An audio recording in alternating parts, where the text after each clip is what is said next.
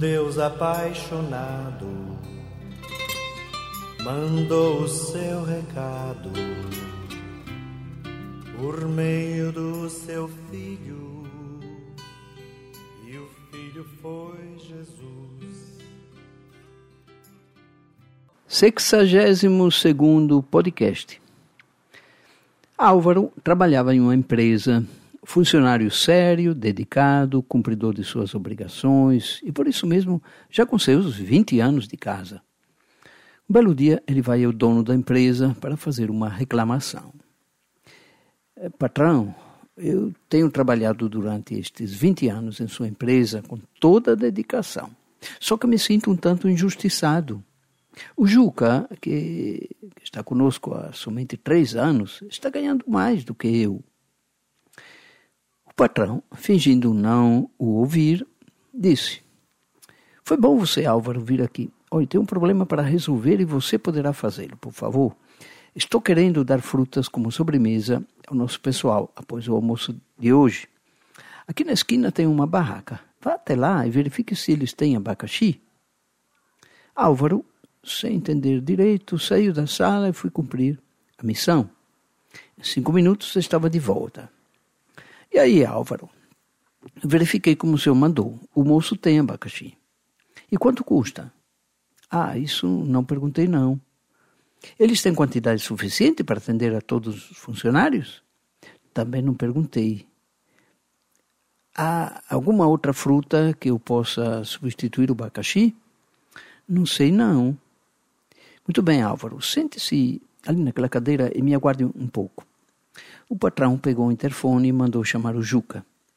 Deu a ele a mesma orientação que dera ao Álvaro. Olha, estou querendo dar frutas como sobremesa ao nosso pessoal, pois o almoço de hoje. Aqui na esquina tem uma barraca. Vá até lá e verifique se eles têm abacaxi. Em oito minutos o Juca voltou. E então, indagou o patrão. Eles têm abacaxi sim, em quantidade suficiente para todo o nosso pessoal. E se o senhor preferir, tem também laranja, banana, melão e mamão. Olha, aqui eu anotei Está anotado aqui por escrito o preço de cada fruta por unidade e por quilo. Sim, um detalhe: o preço da laranja é, é da laranja já descascada. Mas como eu disse que a compra seria em grande quantidade, eles darão um desconto de 15%. Deixei reservado, conforme o senhor decidir, volto lá e confirmo, explicou o Juca. Agradecendo pelas informações, o patrão dispensou o Juca, voltou-se para o Álvaro, que permaneceu sentado ao seu lado e perguntou-lhe: Sim, Álvaro, o que foi que você estava mesmo me dizendo? Nada sério, não, patrão. Esqueça, com sua licença. E o Álvaro saiu da sala do patrão. Moral da história: não basta fazer as coisas, precisa fazê-las bem. O segredo do sucesso é fazer as tarefas comuns de maneira incomum. Quando alguém tirou o máximo de si mesmo, fez o máximo que devia fazer e fez tudo o que podia fazer. Observação: isso vale também para o reino de Deus.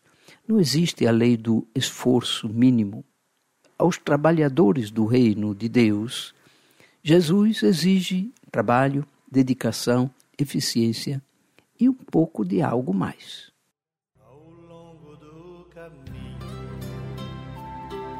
Existe um pão e um vinho que enchem de sentido a vida de quem vai. Por isso, ao receber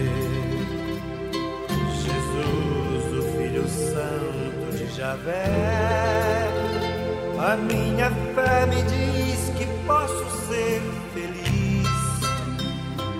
ele diz que vai ficar comigo.